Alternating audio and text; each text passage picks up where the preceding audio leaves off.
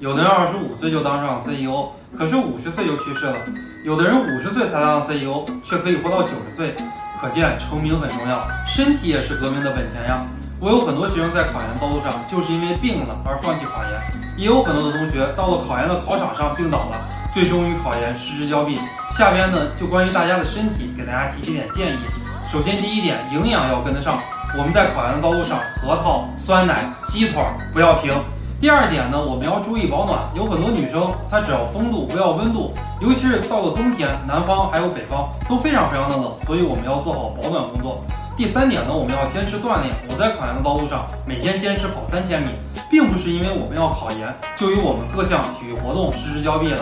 第四点呢，我们要逐渐的给自己做减法。有些同学知道自己身体不好，哎，我们可以在二月、三月、四月、五月、六月、七月、八月、九月，我们可以投入大部分时间来复习，每天可以复习十二到十四个小时。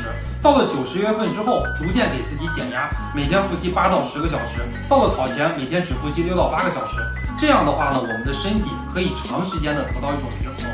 最后呢，就是要告诉大家，一定要调整好自己的心态，心态一旦崩了，会直接影响到我们身体的健康。老铁。在考研道路上，你的身体扛得住吗？